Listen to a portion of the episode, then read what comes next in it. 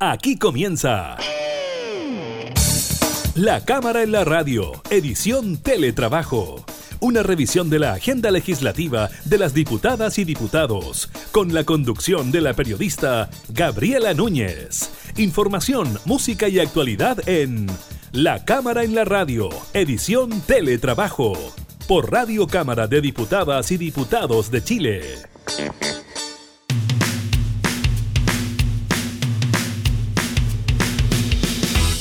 Hola, ¿qué tal? ¿Cómo están? Bienvenidos a un nuevo programa de la Cámara en la Radio en esta modalidad de teletrabajo. Los acompañamos durante estos días por los que nuestro país atraviesa esta pandemia del COVID-19. Estaremos precisamente hablando de eso, del balance del eh, Ministerio de Salud. También estaremos conversando con el diputado Gabriel Asensio, quien es integrante de la comisión que analiza la acusación constitucional presentada contra la jueza Silvana Donoso. Recordemos que ella fue quien presidía una comisión que otorgó la libertad condicional a Hugo Bustamante, el único imputado en la muerte de Ámbar Cornejo. Así que estaremos conversando con él de ese tema. Y también en el programa del día de hoy nos estaremos centrando en el plebiscito, porque hay importantes iniciativas que se aprobaron en el Congreso Nacional que tienen que ver precisamente con la realización del plebiscito del 25 de octubre. Primero parte oficialmente la campaña electoral del apruebo y del rechazo y al mismo tiempo ya se despachó la ley del financiamiento de las campañas del plebiscito constituyente del 25 de octubre. Además, hay informaciones del servicio electoral que descarta que personas con COVID positivo puedan votar. Así que hay harto material relacionado con el plebiscito que lo estaremos revisando de inmediato en la cámara, en la radio, en teletrabajo.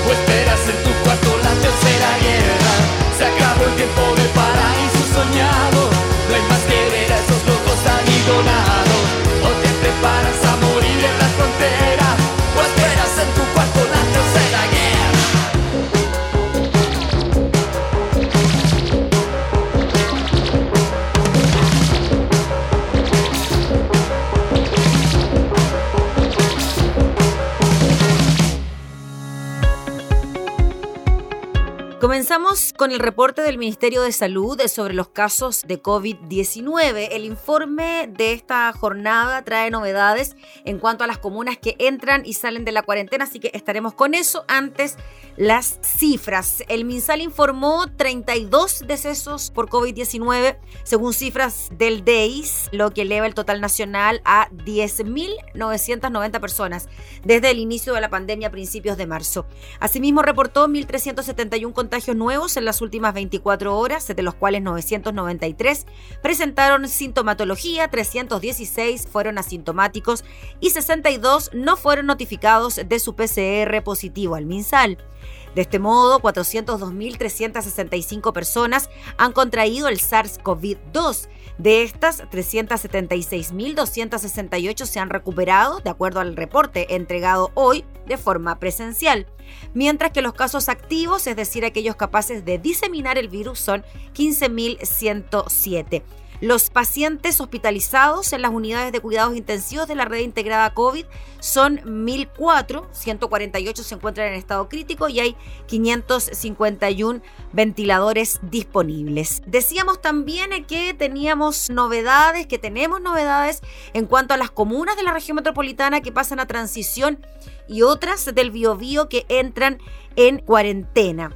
El MinSal informó la situación de comunas que cambian de fase en el marco del plan paso a paso del gobierno, esto en atención a los criterios epidemiológicos que se evalúan en las reuniones de los días miércoles y también de los días domingo. La alta tasa de incidencia en algunas comunas del Biobío o la evolución de casos estimados en el Gran Concepción, donde todas las cifras apuntan a que va a haber aumento de casos, son parte de los casi 14 factores considerados para hacer el cambio de etapa, según especificó el ministro de Salud Enrique París. Según consigna el portal de EMOL, recordar que los criterios epidemiológicos que se consideran para tomar esta decisión incluyen también la situación epidemiológica o casos nuevos, la capacidad de detección a través de testeos, el stock de camas y ventiladores mecánicos y la vigilancia epidemiológica o trazabilidad. Las comunas que retroceden a cuarentena son cuatro en el Biobío, es decir, estas comunas estuvieron confinadas, salieron de la cuarentena y ahora vuelven a estar en cuarentena. Estamos hablando de las comunas en la región del Biobío, Hualpén, Concepción, Chihuayante y Talcahuano. Además, se informó que se levantan, esos sí, los cordones sanitarios en las comunas de San Pedro y Coronel y también los de Talcahuano y Concepción. En tanto, en la región del Maule pasa a cuarentena la comuna de Linares. Esta medida rige a partir de este viernes 28 de agosto a las 23 horas.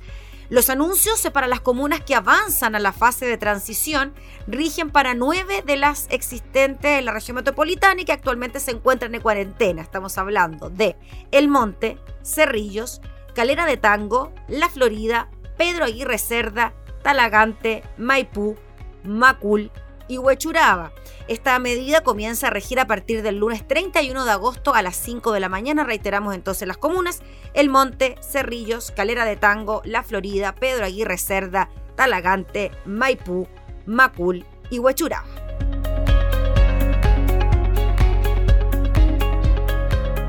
Tengo una extraña sensación.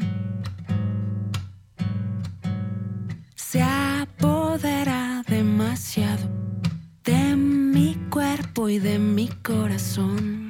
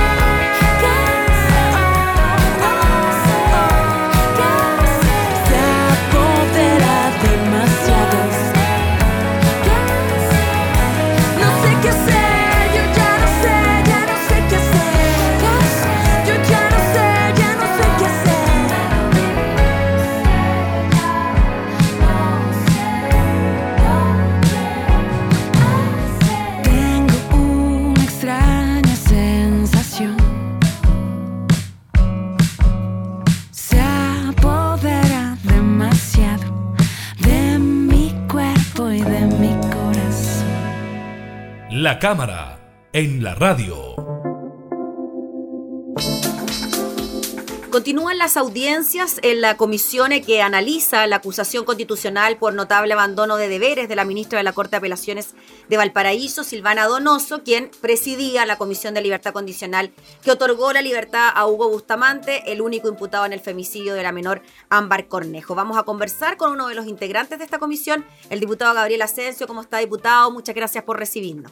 No, muchas gracias a ti, Gabriela. Diputado, han habido ya algunas sesiones de esta comisión, ustedes han tenido la oportunidad de escuchar a expertos en la materia. Sabemos que quizás es muy apresurado tener una opinión al respecto, usted tiene que votar también eh, sobre esta acusación, pero una idea de lo que ha ocurrido, ¿usted considera que está bien presentada la acusación constitucional en contra de la jueza? Es una eh, posición muy difícil la que tenemos los diputados con relación a esta acusación constitucional, fundamentalmente porque yo creo que la inmensa mayoría de los chilenos o aquellos que están interesados en el tema creen que aquí lo que se busca es justicia para Ámbar, o sea, resolver, sancionar, condenar un hecho tan violento, tan atroz, ya como fue el asesinato de esta niña, Sa- eh, eh, y, y- y- y, eh, no, no ven que en realidad, o no se visualiza con claridad, que lo que estamos discutiendo o lo que se está conversando es la acusación por notable abandono de deberes en contra de una jueza por el hecho de haber presidido una comisión de libertad condicional que otorga, ¿no es cierto?, esta libertad condicional a esta persona en luego de más o menos 10 años de haber estado cumpliendo una condena por otro crimen atroz, ¿no es cierto?, como fue el de su pareja y, el, y de su niñito y, que los ponen en un tambor, en una cosa así. Entonces, en este tema es muy difícil porque, porque lo que nosotros estamos haciendo no tiene que ver necesariamente con justicia para Ámbar. La justicia la, van, la tiene que otorgar, ¿no es cierto?, el tribunal que corresponda. Imagino, ¿no es cierto?, que está actuando allí la fiscalía, están actuando eh, los, eh, los, la, policía, los órganos investigadores que están eh, actuando, ¿no es cierto?, tras, eh, para conseguir algo que, todo el mundo espera, que este señor, ¿no es cierto?, sea condenado a las máximas penas que tu, justicia, tu ordenamiento penal, ¿no es cierto?, le entregue. Y es difícil también porque nosotros estamos acostumbrados a este tipo de actos de fiscalización. La acusación constitucional, el más importante, el más relevante, y normalmente lo que hacemos es perseguir la responsabilidad política de las altas autoridades de, políticas del país, no, no de, los, ah, de los tribunales, eh, de los altos tribunales, de, de, los altos magistrados de justicia, de un ministro de Corte, de un ministro de Corte Supremo, un ministro de Corte de Apelaciones. Políticamente, yo, yo decía que uno es como más fácil irse ubicando, porque tú estás a favor o estás en contra de un determinado acto que un dirigente, mm. que una autoridad política realizó, un ministro, incluso el presidente, ya que realizó. Y tú vas tomando posiciones casi incluso de acuerdo con la misma posición política que sustentas en, en la Cámara. Es más difícil. Esto tiene que ver mucho más con una total comprensión mm, del ordenamiento jurídico, de jurisprudencia, de eh, la aplicación estricta de la ley, qué es lo que vamos a entender por aplicación de la ley. Esto tiene que ver con el tema de si si nos convencemos o no de que eh, un, juez ha aplicado su convicción, ha aplicado la ley de acuerdo con su convicción personal y no de acuerdo con el sentido de esa ley misma, con el sentido o con la letra exacta de lo que dice la ley. Entonces, eso es, mucho, mucho más complejo. Mm. No es fácil. Si a mí me preguntan hoy día, ¿cómo vas a votar? Yo no voy a decirlo por una formalidad, voy a decirlo hoy día por un convencimiento que necesito seguir escuchando, a pesar de que soy abogado, que necesito seguir escuchando, porque hay en realidad posiciones eh, muy, muy distintas con relación a lo que, por qué la jueza habría eh, incumplido tan gravemente, habría dejado de cumplir sus deberes tan gravemente cuando, eh, cuando tomó esta decisión de, de, otorgar la libertad condicional hay muchas cosas. Sí, diputado Gabriel Asensio, según lo que ha podido escuchar hasta ahora, según lo que conoce de este caso. La jueza Silvana Donoso presidía esta comisión, pero también habían otros jueces, ¿no? Que aprobaron eh, la libertad de Hugo Bustamante y otros cientos más en esa oportunidad. ¿Usted cree que hubo ahí un total apego a la normativa en cuanto a ciertos cánones objetivos que debe cumplir una persona para otorgar la libertad condicional y se dejaron de lado quizás algunos argumentos más bien cualitativos de la personalidad de Hugo Bustamante a la hora de determinar una libertad condicional. Se lo pregunto principalmente por los tan conocidos ahora informes de gendarmería que al parecer en ese momento no se revisaron a cabalidad o bien no contenían la información necesaria para tomar una decisión de estas características. Son todas las cosas que se van a tener que conversar, ¿ya? Eh, y, uno va a tener que tener una posición, pero yo creo que al final, después que uno escuche mucha gente, si yo contestara esa respuesta, si yo contestara esa pregunta ahora, ¿no es cierto? Casi estaría tomando una posición, eh, porque más o menos ahí está como la clave del tema. Mm. Mira, eh, a la señora Donoso la acusan, eh, mm, tengo aquí, dice, el notable abandono de deber, ¿no es cierto?, en razón de haber transgredido de manera reiterada el sentido de la ley bajo un criterio arbitrario, el de ella, vulnerando el deber de imparcialidad en la aplicación eh, de la ley. Y dice entonces que se le acusa por entregar la libertad al imputado a pesar del informe psicosocial desfavorable y se le acusa también entonces de haber desconocido los informes desfavorables de Gendarmería, infringiendo el artículo cuarto que establece que la libertad eh, condicional se concede previo informe del jefe del establecimiento en que esté, eh, en que esté el condenado. Ah, y entonces eh, aquí comienzan tus, tus, dificultades, ¿ya? Porque en, en esto alguien rápidamente te va a decir, que el informe de gendarmería, ¿no es cierto? Eh, el, informe, tú puedes considerarlo, leerlo, ¿ya? Pero, pero tú no tienes por qué hacerle caso al informe de gendarmería, porque la ley no te lo exigía en ese momento, no, no, lo, obligaba. Tú vas a decir, pero es que no fundó, no, no razonó, no escribió la... Pero alguien te va a decir, bueno, en ese tiempo no era necesario una resolución fundada. Entonces, eh, eh, eso, la resolución, hoy día, hoy día para una libertad condicional tú tienes que tener una resolución fundada, o sea, tienes que escribir las razones por las cuales, dónde, cómo, el informe tal, esto ya. Pero en ese tiempo no te lo exigían. Eh, tú vas a decir, bueno, yo solamente, ¿no es cierto?, actué, esta, esta es una cosa bien eh, interesante igual para mí, eh, yo actué, ¿no es cierto?, no como mm, eh, jueza, como magistrada, no, no, no, yo estaba en una función administrativa, yo era solamente, ¿no es cierto?, la presidenta de un grupo de personas que, claro, todos tenían la calidad de jueces, como podían ser abogados, hombres o mujeres, ¿no es cierto?, que estaban allí y que tomaron una decisión administrativa, no jurisdiccional. Entonces, entonces resulta que mm, yo no puedo ser acusada constitucionalmente como con, con notable abandono de deberes porque en realidad mis deberes son jurisdiccionales, no son administrativos. Entonces, es, es, una cosa bien compleja, muy, muy difícil, va a haber mucha discusión, pero va a haber una discusión que tiene que ver cómo fallaron, cómo, cuáles son, cuál es nuestra experiencia, nuestra jurisprudencia en materia, de, en hechos parecidos, y entonces rápidamente va a aparecer la acusación constitucional, no sé si se acuerdan, de los tres ministros a sí. año 91, 92, Cereceda, cuando Cereceda, ¿no es cierto?, fue, fue se aprobó la acusación constitucional en contra de él y, y, y, tuvo que abandonar su posición. Entonces allí, por ejemplo, todo el mundo va a ir allí y va a encontrar las definiciones que se dieron allí de, qué significa notable abandono de deberes, ¿ya? Esa es una, una, una posición. Y eh, vas a ver luego, ¿no es cierto?, eh, que, que, te van a decir, otros, otras personas que te van a decir eh, claramente, ¿no es cierto?, que, eh, que no solamente la jueza actuó eh, con este criterio, sino que tú vas a encontrar muchas otras eh, libertades condicionales que se otorgaron bajo el mismo criterio y que se otorgaron antes, durante y después, de más o menos hasta que fueron modificadas, hasta que fueron modificadas las normas relacionadas con la libertad condicional. Diputado, sobre ese mismo punto, ¿podría ser un antecedente adicional a la hora de acusar constitucionalmente a esta jueza si es que ella haya actuado de una misma manera en un caso similar, bajo características similares, es decir, que no se trate solo del caso de Hugo Bustamante, sino de otras libertades condicionales donde hayan este tipo de delitos?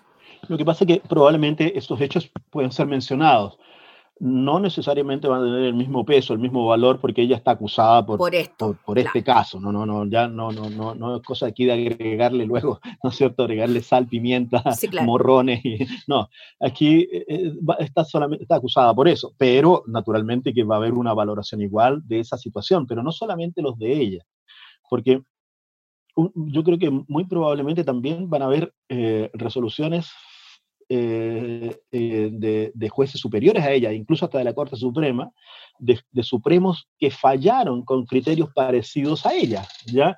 En otras circunstancias, solo, esto va a ser como solamente, ¿no es para mostrar que, el, que ella no, no, nunca estuvo, ¿no es cierto?, en su ánimo el, el, que a través de un, de un acto arbitrario haya, haya dejado de lado en forma notable, relevante, importante, eh, los deberes que tiene como jueza. Entonces, entonces mira, es una, una cosa, eh, a juicio mío, muy compleja. Tenemos que seguir escuchando, estamos, están, están recibiéndose muchos abogados, abogados constitucionalistas, probablemente hay abogados penalistas, van a ver, van a ver, bueno, yo creo que la gente, no sé si va a estar la gente de gendarmería también, aquellos que participaron en, en- la redacción de las actas, eh, van a ver análisis de los informes de gendarmería, los informes de gendarmería, ¿no es cierto? Eh, Uno, uno probablemente los va a tener a la mano y va a mirar cómo eran, ¿ya? Eh, si es cierto o no es cierto que eran como un copy-paste copy, copy, copy de, de, Sí, de, de que otros, eran no un, sé. un- un informe tipo, digamos, que se habla que es un tipo. informe tipo para Eh, todos los reclusos, claro, claro. que por eso no lo tomaban en consideración. Pero parece que eso no es tan cierto, entonces vamos a tener esos informes.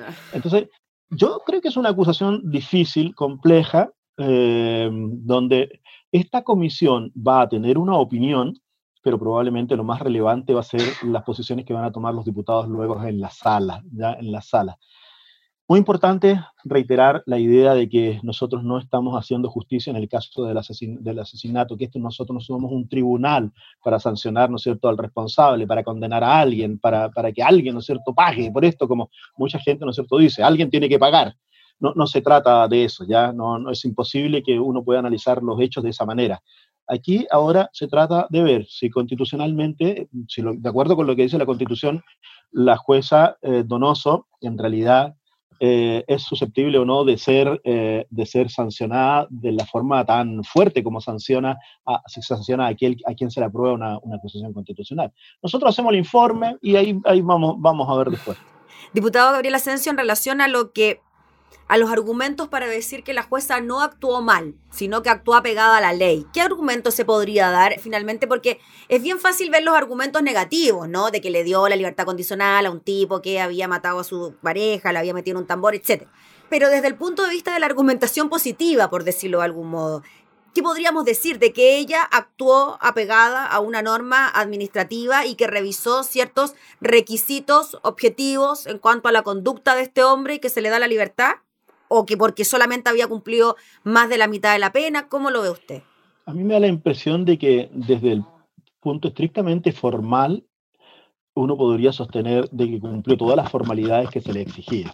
No era vinculante el informe de gendarmería, no era vinculante, no sé si lo leyó o no lo leyó, ya podrá decir que lo leyó, que no le tomó, ¿no cierto?, mayor, no le hizo mayor fuerza, que no era vinculante hay una discusión acerca de si este, este, esta libertad condicional es un derecho o es un beneficio. Ella podrá decir, mira, yo siempre consideré que era un derecho y hay otros jueces de la República, creo que incluso un Supremo, que estima, ¿no es cierto?, de que la libertad condicional es un derecho, nosotros ya lo, ya lo definimos ¿ah? como un beneficio. Y el beneficio, entonces, eh, tiene que ver con el sentido de que esto, él, va a poder acceder a ese beneficio si se cumplen una cantidad muy estricta ahora de condiciones para que, para que, eso, para que, eso, para que eso se pueda dar. Pero si es un derecho, entonces tu obligación es otorgárselo nomás, porque si la ley lo establece, ¿no es cierto? Si ya, ya tiene tantos años, cumplió 10 años de una condena de veintitantos, a los 10 puede pedir la libertad, Ah, luego de eso, ¿no es cierto? Bueno, mostró eh, pasividad, mostró, por lo tanto, buena conducta, siempre tuvo una buena actitud. Eh, tú, puedes decir, mira, pareciera ser que cumplió todo, a pesar de que otro va a decir, bueno, lo que estaba haciendo era manipular, me estaba engañando, estaba tratando de transmitir una, una, una idea falsa de su personalidad justamente para conseguir el beneficio. Mm. entonces, yo, yo creo que eh, las discusiones se van a producir allí, pero fundamentalmente yo creo que una gran discusión es si este es un acto administrativo o en realidad es un acto jurisdiccional, una aplicación del el, otorgamiento de este beneficio de la libertad condicional. Eso va a ser bien clave. Y es por eso, diputado, que quizás dentro de lo que es la justicia, las leyes, la norma, todo tiene que quedar tan clarito, tan estipulado para que el criterio para que el criterio aquí no juegue una buena o mala pasada o siempre el criterio va a estar de por medio. Nunca en la, historia de la humanidad las cosas han quedado tan claritas y tan... No es cierto, porque además... Es que cuando queda la interpretación finalmente pasan este tipo de cosas. No, pero es que pero esa es la historia de la humanidad y la historia de los seres humanos y es la interpretación distinta de cada, de cada persona, las miradas distintas. Ah, no sé, yo, yo creo que siempre, siempre todo da para interpretaciones. Eh, si no, no existiría, ¿no es cierto? Ah, ah, bueno, la idea es tratar de unificar criterios. Esa unificación de criterios se produce muchas veces a través de lo que llamamos la jurisprudencia, o sea, de hechos pasados, ver la forma como se resolvieron hechos parecidos, similares a estos, cómo se resolvieron antes, ver también qué es lo que dicen a, aquellas personas que por nosotros son reconocidos como eh, grandes eh, doctores, profesionales del derecho o de otra, alguna otra ciencia, y eh, ir viendo también eh, los mismos hechos, tratando de que las piezas calcen. Yo creo que, que, esto es absolutamente normal, el, que las, en las interpretaciones. Nosotros decimos que a veces en los, en, las, en los discursos en la sala, nosotros decimos que para la historia fidedigna de la ley queremos señalar tal cosa, ¿ya? Que esta cosa era para que en la historia fidedigna de... Y tú sabes que es probable que haya que recurrir también en este caso a algo parecido a la historia fidedigna de la ley, qué es lo que se hizo antes, qué es lo que se quiso hacer, cuáles fueron las intenciones, cómo fueron determinados votos, cómo votaron los magistrados antes en hechos, en hechos parecidos a esto. Todo eso, todo ese conjunto de cosas se, se van analizando y después tiene que ver también con el criterio personal, ya, sea, ahora va a ser tu convicción. ¿Llegaste o no llegaste a la convicción de que esta persona, ¿no es cierto?, había incumplido la ley con tal fuerza o magnitud que tú la podés calificar de un notable abandono, dejar de hacer, ¿no es cierto?, de sus tareas, de sus deberes, de aquello, ¿no es cierto?, que, que se le ha encomendado a ella como obligación principal cuando se la nombró eh, miembro de la Corte de, de Apelación en este caso, ¿ya? Eso en eso estamos. No es fácil, no es fácil, no es fácil transmitirlo, no es fácil comunicarlo, pero, pero bueno, esa va a ser la idea porque yo no sé cuánta gente sabe, puede tener también, tenemos la capacidad para hacer la diferencia entre el indulto, la libertad condicional de la pena, la rebaja de la pena. Son, son cosas que en el vocabulario común de nosotros, los mortales, no está presente, pues no, no, no, andamos, no, no, andamos, no andamos siempre en eso. Pero te van a decir, pero ¿cómo es posible que el año 2016, entonces, mediante una resolución con pocos fundamentos, se haya otorgado la libertad a 780 y tantos personas? Se le otorgó la libertad condicional. Bueno, tú vas a decir, bueno, ¿cómo fue posible, no es cierto, que mediante otra cosa, la ley del indulto del año no sé cuánto, hayan salido miles de otros?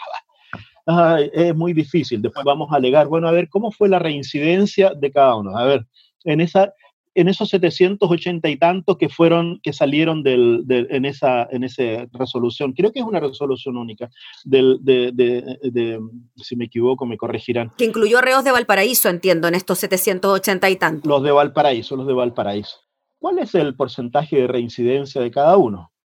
Pero alguien te va a decir, bueno, mira, con que uno haya reincidido de la manera atroz como reincidió, ¿no es cierto?, este señor, entonces, bueno, eh, se hizo mal la pega, ¿no es cierto?, a la que estaban convocados pero otro va a decir, pero perdona, ¿no es cierto? Resulta que de estos 788, el 15 o el 20% reincidió y sin embargo, ¿no es cierto?, de aquellos que han cumplido totalmente la pena, el 30-40% de ellos, ¿no es cierto?, eh, reincide. O sea, es mayor el, el porcentaje de reincidencia entre aquellos que cumplieron totalmente la pena que en aquellos que obtuvieron el beneficio de la libertad condicional todas esas cosas van a estar en discusión y en conversación. Entonces, muy difícil que me digan, a ver, diputado. ¿Cómo va a votar? ¿Cómo votaría usted hoy día?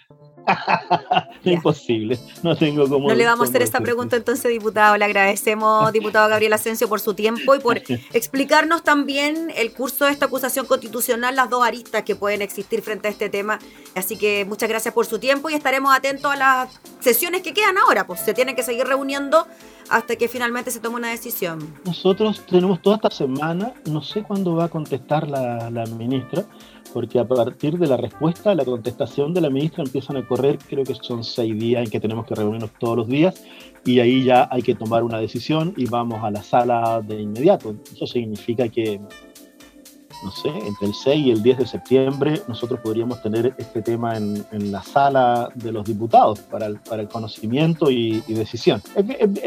así es que no sé, vamos a, hay que trabajar, hay que trabajar mucho y leer mucho y tratar de tener la mente lo más abierta posible para, para captar eh, cuál es el, el, sentido real de lo que se nos pide. Gracias, diputado Gabriel Asensio, que esté muy bien. Muchas gracias, Gabriela. Hasta luego. Gracias. El diputado Gabriel Asensio hablando entonces sobre la comisión que analiza la acusación constitucional en contra de la jueza Silvana Donoso.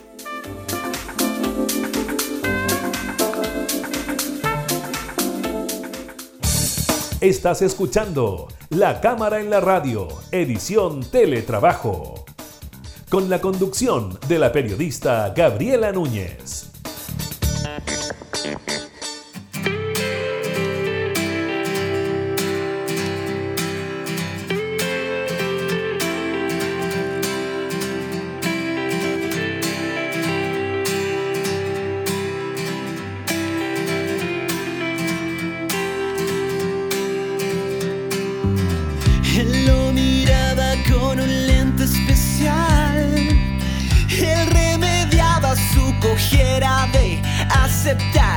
Y entendieron lo que iba a pasar.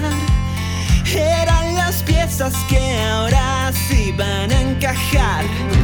Y después de unos minutos aburridos, reprimidos, se besaron bajo las luces. Porque los miran mal,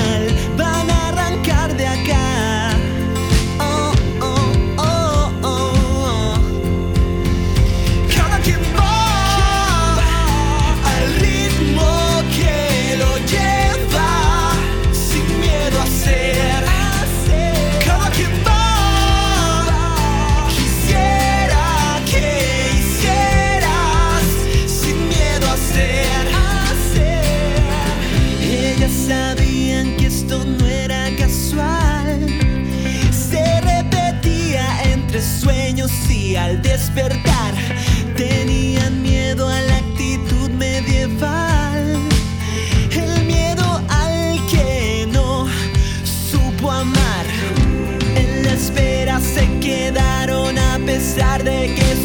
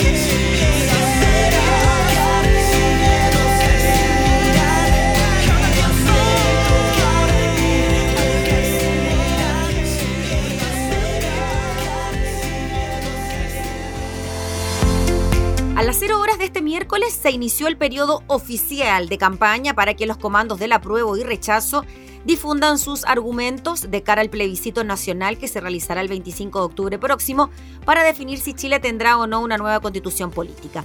La legislación chilena establece que 60 días antes de una elección puede iniciar el periodo de campaña, el cual se extenderá hasta tres días antes del día en que se lleven a cabo los comicios.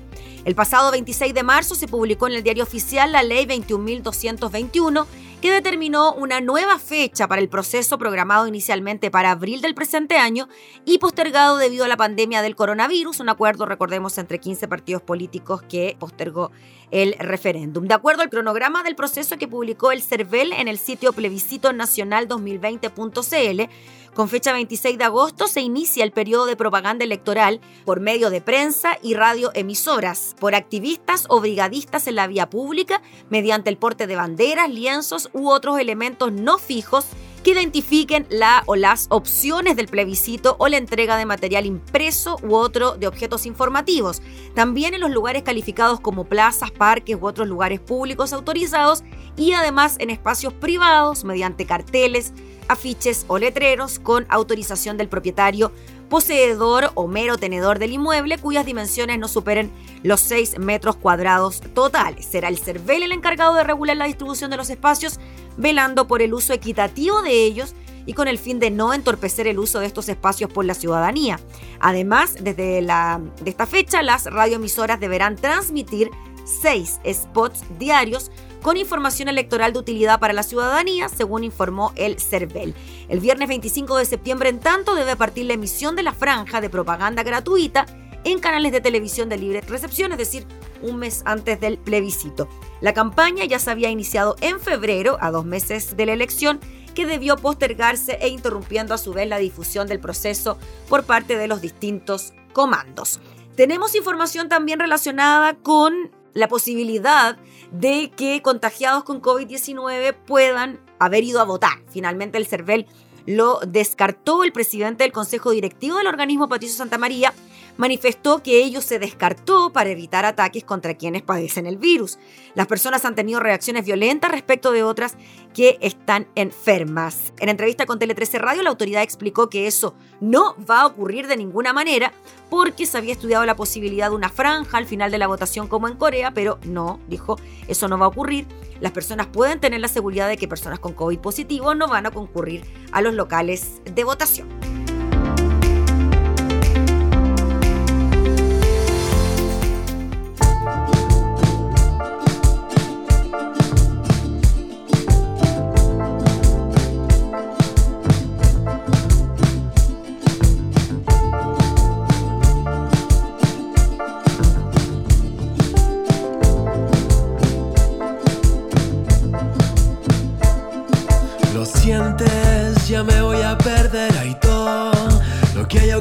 Es tu cuerpo. Me excita tus piernas, la cintura, curvadura, mi locura, yo te quiero dar.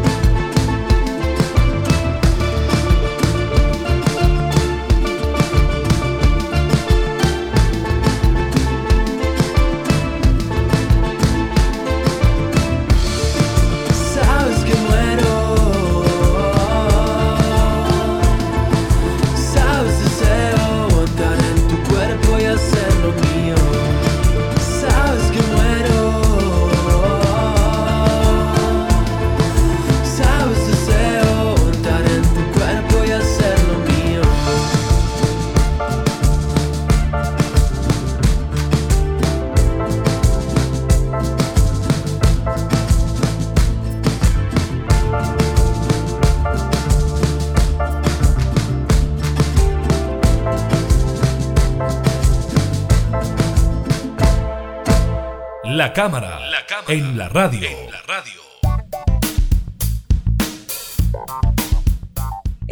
está publicada en el diario La Tercera, tiene que ver con el despacho desde el Congreso del proyecto que regula el financiamiento de las campañas para el plebiscito constitucional del 25 de octubre. En su última instancia, el Senado, la iniciativa contó con el respaldo de 38 legisladores, cuatro abstenciones y no tuvo ningún voto en contra. El texto, refrendado en la Cámara del Senado, es el que había emanado de la Comisión de Constitución de la Cámara de Diputados, donde se realizaron algunas modificaciones al acuerdo original que habían alcanzado senadores de oposición y oficialismo el viernes pasado. El proyecto regulará diversos aspectos económicos que los partidos, parlamentarios y organizaciones de la sociedad civil deberán tener en cuenta de cara al plebiscito. ¿Qué fija esta normativa? Límite de aportes. El Congreso fijó un total de 500 UF, es decir, mm, poco más de 14 millones de pesos como tope total de los aportes individuales que realicen los afiliados y terceros a los partidos políticos mientras que el límite de los aportes individuales que realicen personas naturales a organizaciones de la sociedad civil destinados a campañas señaladas será de 500 UF, es decir, 14.336.000 pesos aprox, y en el caso de los parlamentarios independientes dicho límite será de 60 UF, es decir, 1.720.000 pesos infracción. También se plantea que las organizaciones de la sociedad civil, cualquiera sea su estructura y denominación, excluyendo aquellos que persigan fines de lucro para la recepción de aportes y la realización de la propaganda electoral, tendrán como único requisito el registrarse ante el servicio electoral de acuerdo a las instrucciones que dicte para tal efecto. La normativa aprobada establece que todos los aportes serán públicos y que los partidos políticos, los parlamentarios independientes y las organizaciones de la sociedad civil que reciban aportes dentro del periodo de campaña electoral deberán informarlo dentro de los tres días siguientes a la fecha de su recepción al servicio electoral, consignando el nombre completo y el número de cédula de identidad del aportante, el que será publicado en el sitio web de dicho servicio, el que será también actualizado diariamente.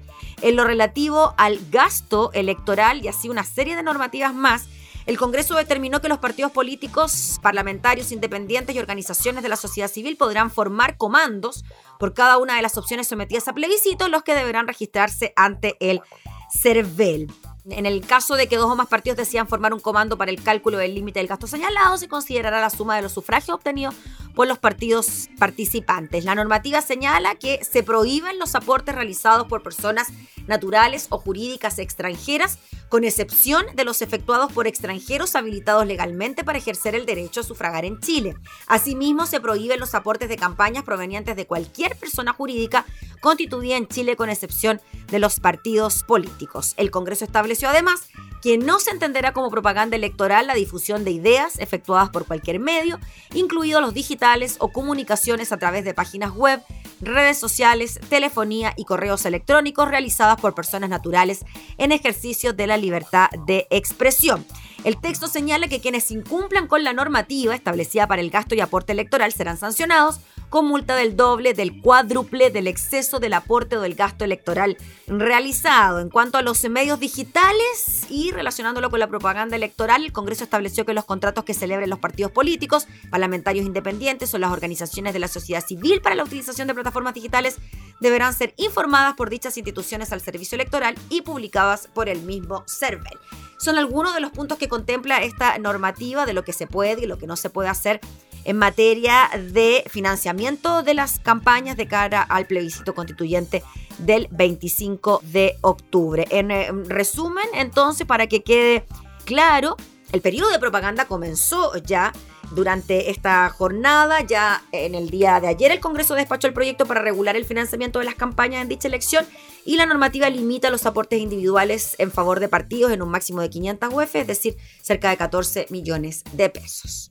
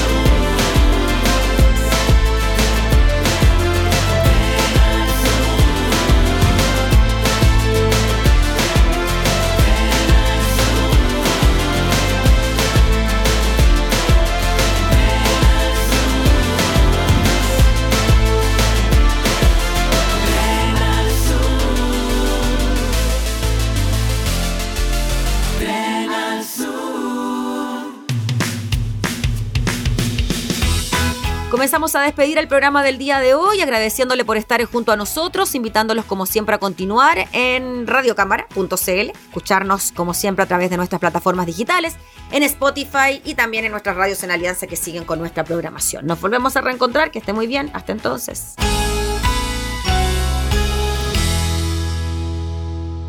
Hemos presentado La Cámara en la Radio, edición Teletrabajo. Una revisión de la agenda legislativa de las diputadas y diputados, con la conducción de la periodista Gabriela Núñez. Información, música y actualidad en La Cámara en la Radio, edición Teletrabajo. En Radio Cámara de Diputadas y Diputados de Chile.